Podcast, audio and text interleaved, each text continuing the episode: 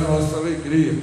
Eu estou muito feliz e saudoso por estar aqui com os irmãos e graças a Deus sabemos que em breve, conforme a vontade de Deus, tudo vai mudar em nome de Jesus. Eu quero te convidar a abrir sua Bíblia no livro do profeta Abacuque, em nome de Jesus, capítulo de número 3. Toda a igreja, livro do profeta Abacuque. Nós vamos fazer uma leitura nesta noite. Eu gostaria que todos pudessem me acompanhar. Livro do profeta Abacuque. Capítulo, aliás, não de número 3, mas de número 2. Em nome de Jesus.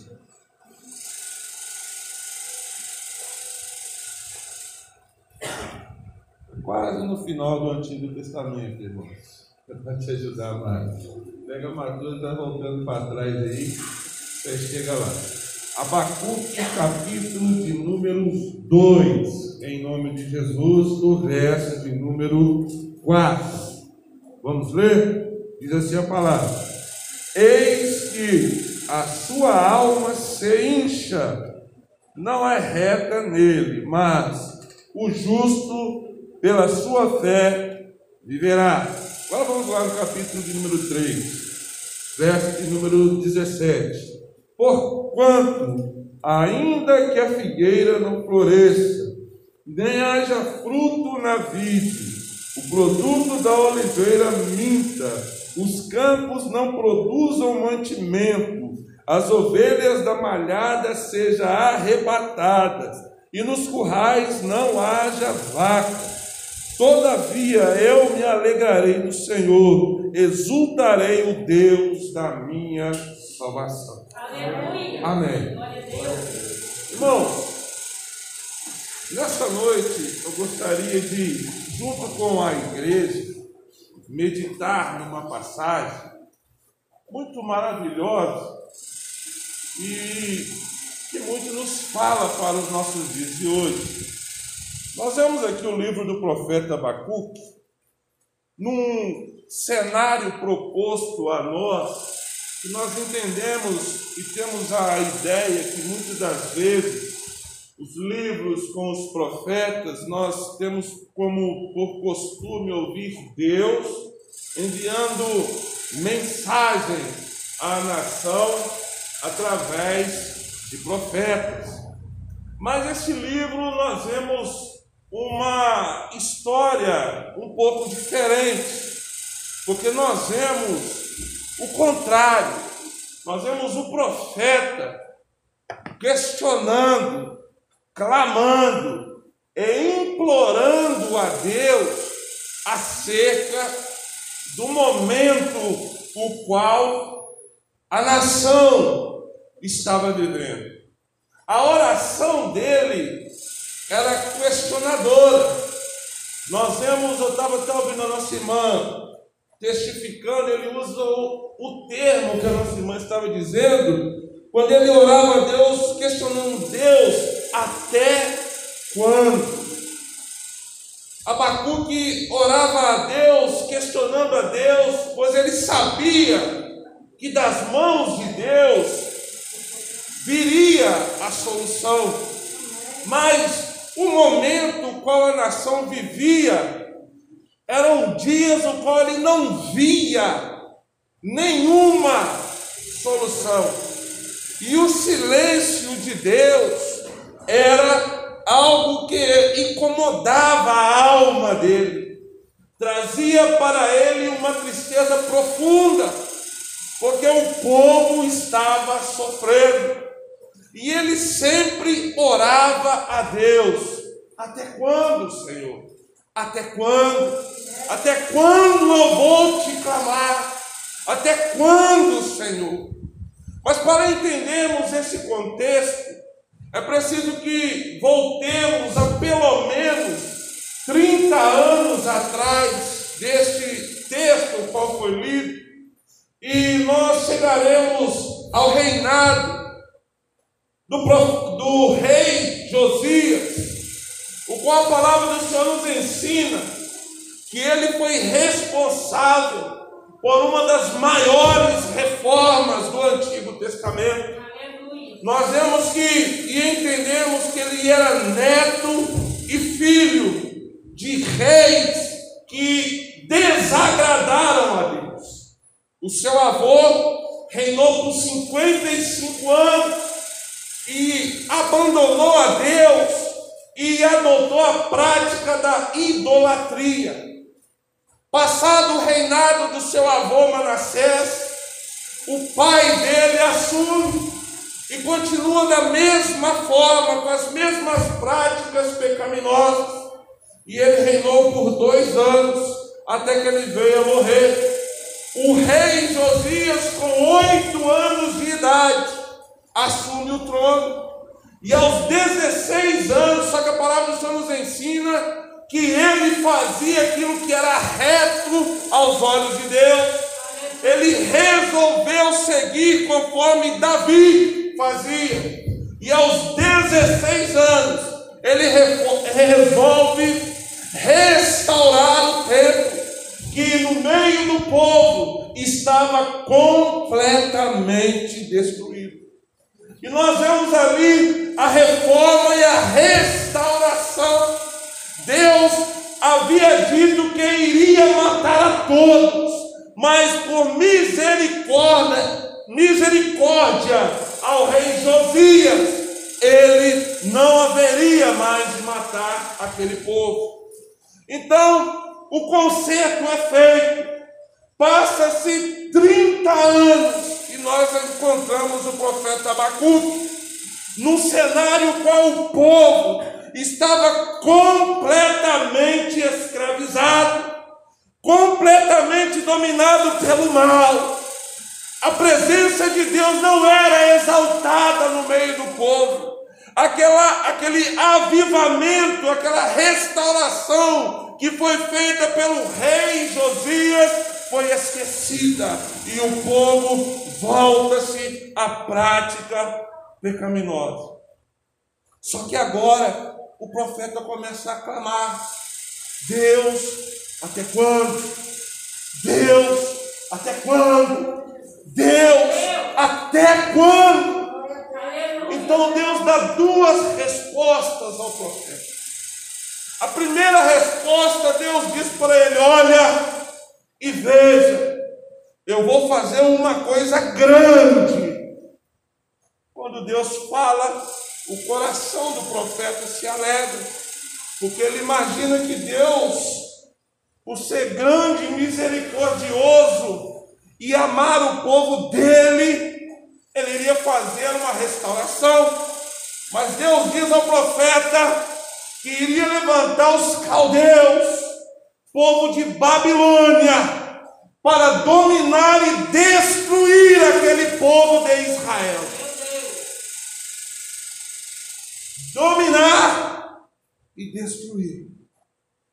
Como assim? Ele questiona Deus, Deus, se nós estamos ruins, o Senhor vai nos colocar na mão de um povo pior. Olha o plano de Deus para com o povo dele. Se nós a fundo analisarmos esta pergunta do profeta a Deus, a nossa mente lá no fundo começa a pensar, está igual aos dias de hoje. O povo anda mal, porém, os que estão dominando está pior. Nós vemos tantos males espalhados pela face da terra, tanto egoísmo, e quem está governando e dominando ainda quer acabar com o que resta e sobra do povo de Deus.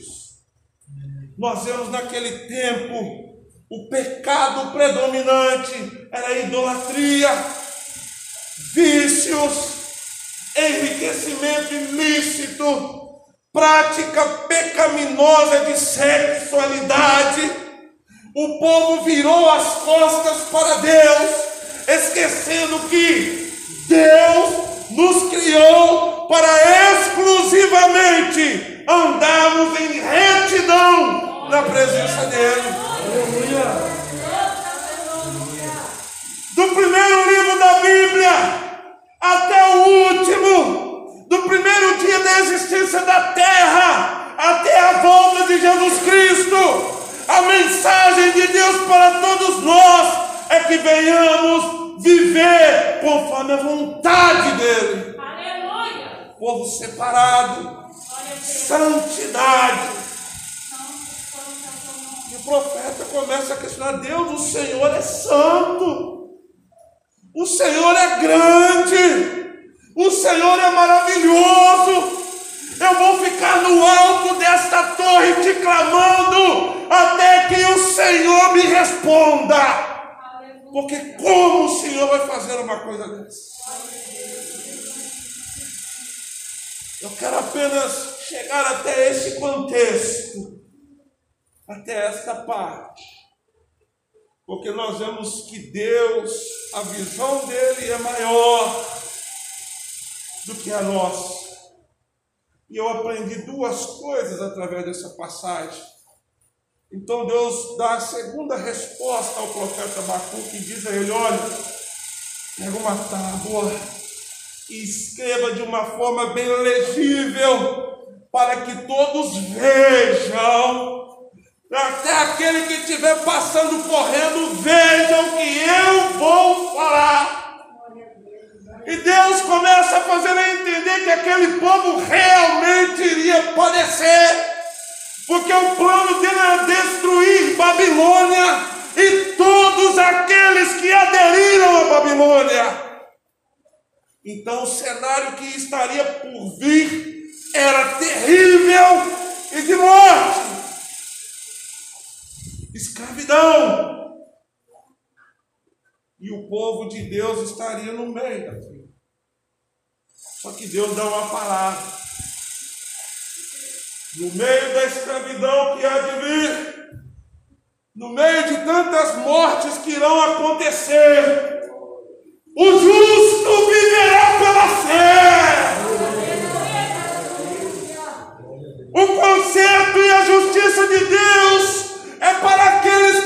que praticam iniquidade mas o justo viverá pela fé. Nós vemos no dia de hoje tanta coisa acontecendo, mas eu quero te dizer nesta noite, irmão. O justo vive pela fé. E se ele perder a vida dele aqui na terra, ele herda a eternidade com Deus.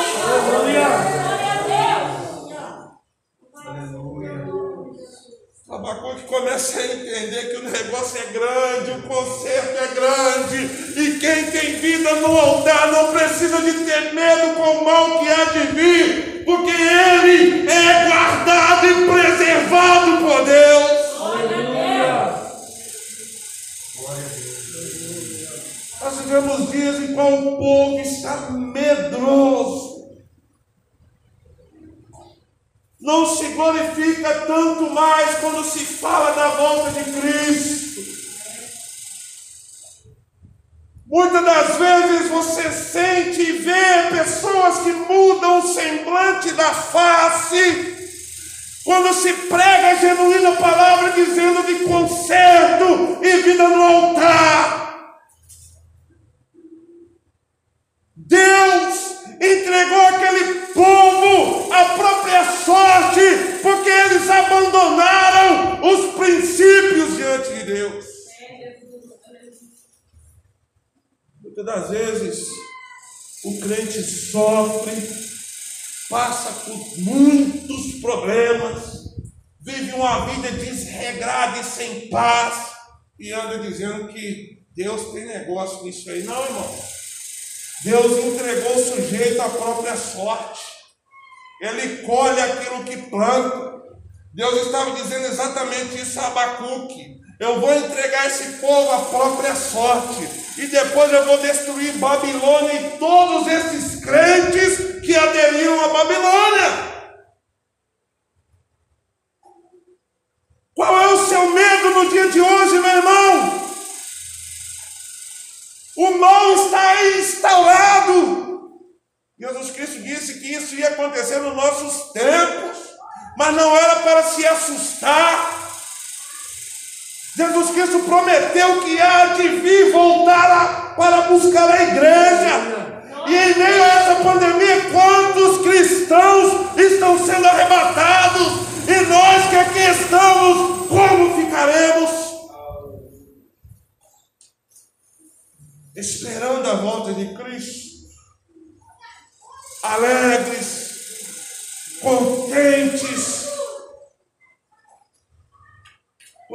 Nós vimos a palavra de Deus dizendo: o justo viverá pela fé. Imediatamente, quando fala a palavra justo, nós vemos quando Deus fala de Jó, homem justo, reto,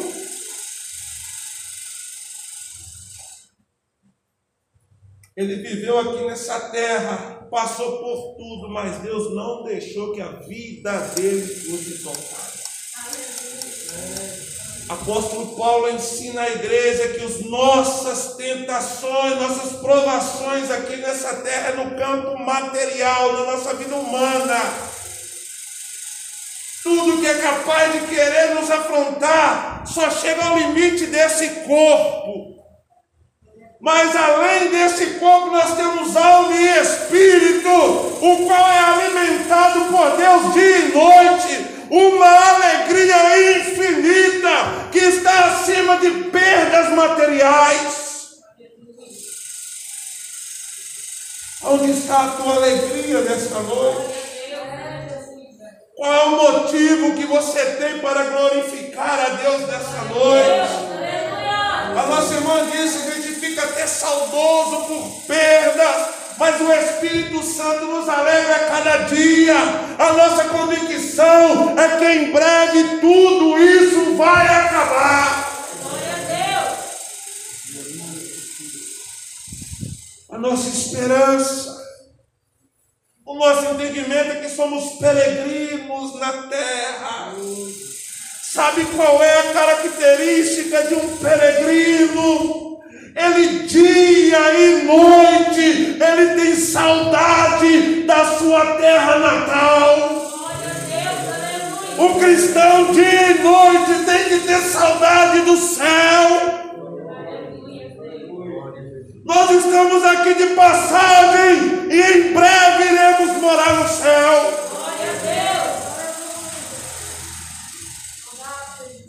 O justo viverá pela fé. Salmo de número 3, o salmista começa a escrever acerca do tanto de inimigo que havia se formado contra ele. Até o filho dele queria matar. Mas sabe o que ele escreve? Ele começa a escrever dos seus inimigos. Aí dá uma pausa e diz: Eu deitei e dormi e acordei porque Deus me sustenta. O justo vive da fé, irmão. O justo vive da fé. Quem tem te guardado é o Deus que é fiel. O guarda de Israel tem todos os dias te livrado do mal. E se algum dia algo vier a acontecer, Ele mesmo vai te tirar da situação.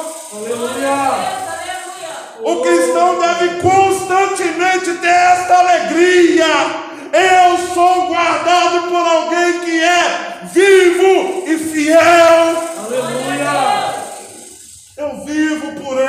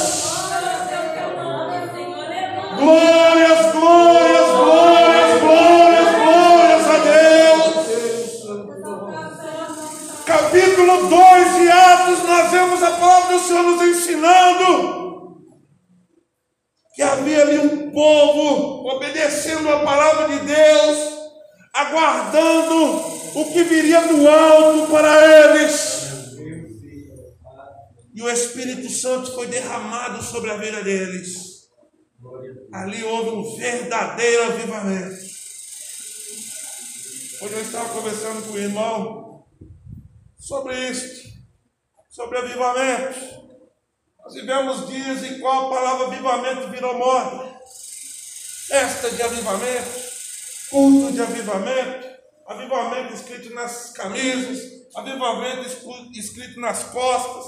Pessoas só falta tatuar, agora que virou moda, até que tem crente que está tatuando avivamento. Mas qual é o conceito de avivamento? Qual é o meu limite? Até onde um cristão avivado chega? capítulo 2 de Atos, nós vemos homens e mulheres revestidos do poder de Deus, que não colocaram a sua vida como peso. Se fosse preciso morrer pela palavra do Senhor, eles não pensavam duas vezes. Eu morro, mas eu não abandono a Ele.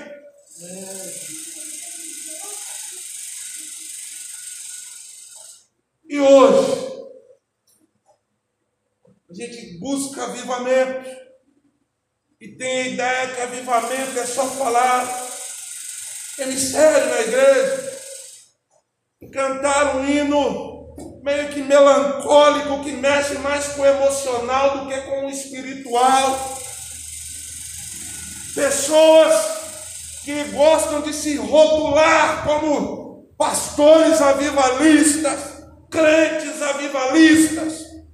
Mas qual é o conceito de ser avivado e de receber um avivamento? É viver conforme o apóstolo Paulo escreveu ao final de sua vida. Eu combati o bom combate, acabei a carreira, mas guardei a minha fé. Glória a Deus. O cristão avivado, ele tem uma fé inabalável. O povo de Israel vivia altos e baixos diante de Deus. Deus sempre levantava profetas cobrando o arrependimento do povo. O povo se arrependia e logo daqui a pouco voltava às práticas pecaminosas. Mas Deus sempre dando uma outra oportunidade. Hoje, escolhido aqui na leitura oficial, vai chegar o momento que a porta vai se fechar. A porta vai se fechar. E não haverá mais jeito. Deus trouxe esse conceito. E a primeira coisa que eu aprendi é que, em meio a tudo que estava por vir, o justo vive pela fé. Agora Abacuque ele transforma completamente o pensamento dele. E vem a segunda coisa que eu aprendo, que ele diz assim: Portanto, ainda que a figueira não floresça, não haja fruto na vide, o produto da oliveira minta, e os campos não produzam mantimentos, as ovelhas das malhadas sejam arrebatadas nos currais e não haja vacas. Todavia, eu me alegrarei no Senhor, exaltarei no Deus da minha salvação. Sabe o que ele estava dizendo? Embora tudo possa se perder, eu me alegrarei no meu Deus, porque Ele é o Deus da minha salvação. Os dias podem ser maus, meus irmãos, mas Deus está vivo coisas podem estar difíceis, mas a porta é Deus. Aleluia. Tudo está chegando ao fim, mas o Rei está voltando. Aleluia. O cristão deve se alegrar em Deus. Deus maravilhoso. Porque muitos cristãos vivem tristes bens materiais. Se alegram quando está com a barriga cheia. Se alegra quando a conta está no positivo. Se alegra quando o amigo está perto. Se alegra quando alguém ri para ele. Mas quando as coisas viram o contrário, quando a conta do positivo vai para o negativo, ele está triste. Quando todos o abandonam, ele fica sozinho, Deus me abandonou. Quando já não tem mais fartura, eu estou passando fome.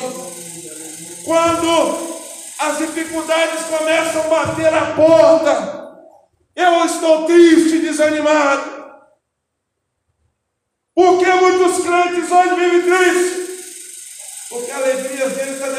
Depositada nas coisas materiais.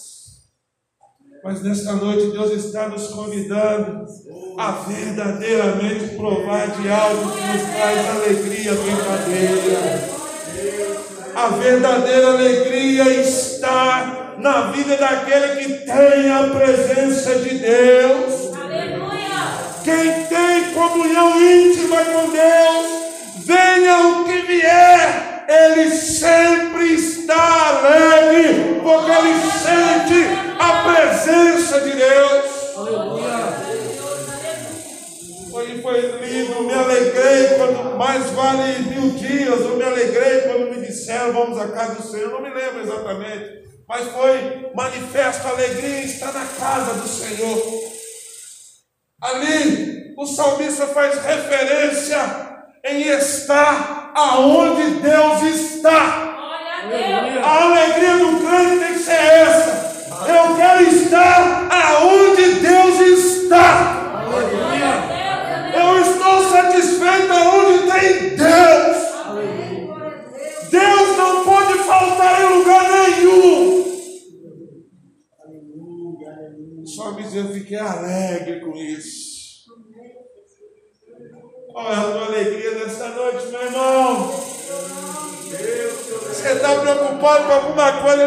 noite, meu irmão?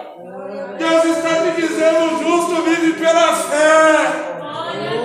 A preocupação está batendo na porta da sua casa e da sua família. A palavra do Senhor está dizendo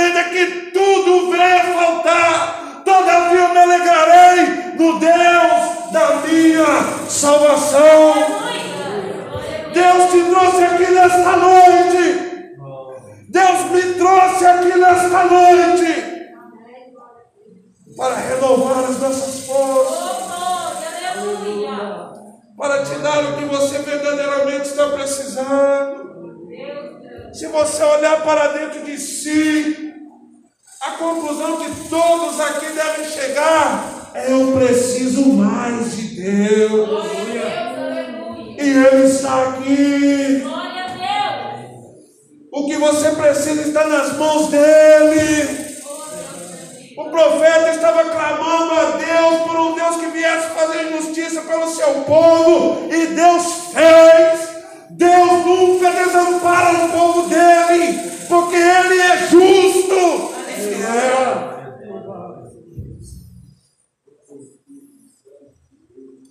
Tristezas e decepções não são capazes de tirar a alegria do verdadeiro cristão. Tem gente que anda questionando, não sei porque os crentes falam isso. Tem crente morrendo com essa doença de coronavírus. O crente parte para a eternidade. Eu cresci ouvindo minha mãe cantando um hino, não se pode matar um crente. Não se pode matar um crente. Não sabe. Enfim, um hino antigo. Eu, quando criança, mas como que um crente não pode morrer? Até que eu entendi, irmãos. O cristão aqui nessa terra, ele tem um dia definido. Chega a hora que ele parte. Mas quando ele parte em Deus, ele é da salvação e a vida eterna. O cristão não pode ter medo de partir, porque ele vai herdar a eternidade ao lado de Deus. Isto é a nossa alegria, por isso que o Abacuque disse: Ele é o Deus da minha salvação. Deus não deixa aqueles que são seus se perderem. E hoje nós estamos aqui nesta noite, e Deus nos diz: o justo viverá pela fé. E Deus, em Cristo Jesus, abençoe cada um dos irmãos. E eu agradeço a minha oportunidade em nome de Jesus.